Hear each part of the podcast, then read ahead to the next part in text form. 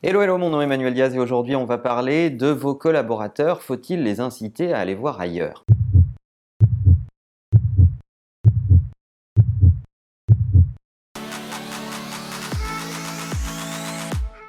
Beaucoup d'entreprises ont un problème avec les collaborateurs qui partent, ça devient un drame, voire un mélodrame, comme si ces gens, suite à l'annonce de leur départ, devenaient instantanément le mal incarné.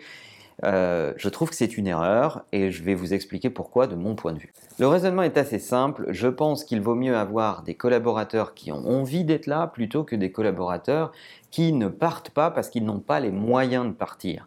Et ça se résume à ça, tout simplement. Vous prenez quelques entreprises qui managent ça bien. Il y a le cas de Netflix. Netflix publie beaucoup de choses sur sa politique RH et sa politique de management. Je vous encourage à aller voir sur le site de Netflix ou dans SlideShare les ressources qui existent à ce sujet. Et ils pratiquent par exemple un, un truc vachement intelligent, c'est que pendant la période d'essai de leurs collaborateurs, ils leur disent à tout moment, si ça ne va pas, si tu as un doute, si tu veux partir, non seulement on va te laisser partir, mais en plus tu vas partir avec ce chèque et ce montant.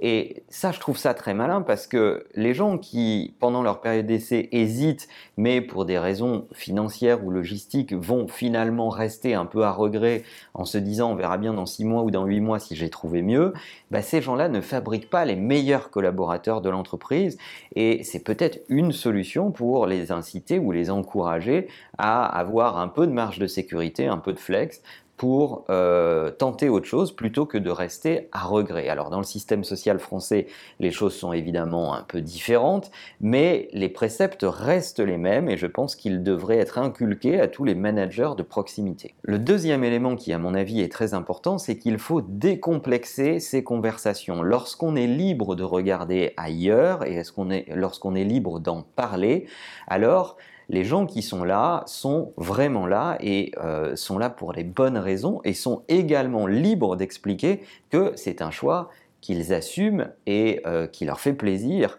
Et ça crée des conversations à l'intérieur de l'entreprise qui sont plutôt intéressantes et intelligentes. D'autre part, le manager ne peut pas faire son boulot si la question du départ est totalement tabou. Combien d'entre vous, managers, m'ont raconté cette histoire qui est de dire en dînant ou en déjeunant avec un des collaborateurs, il m'a parlé d'une opportunité qu'il avait reçue par un chasseur de tête ou par une autre boîte.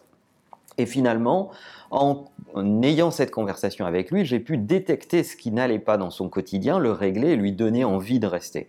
Eh bien, si cette discussion-là n'a pas lieu, si la parole n'est pas libérée, si le sujet des départs est un tabou, vous handicapez vos managers dans leur capacité à avoir de réelles conversations et à retenir vos talents. Et puis, pour finir, je pense que l'objectif d'une entreprise, ça n'est pas de retenir les gens à tout prix, c'est plutôt leur donner envie de rester.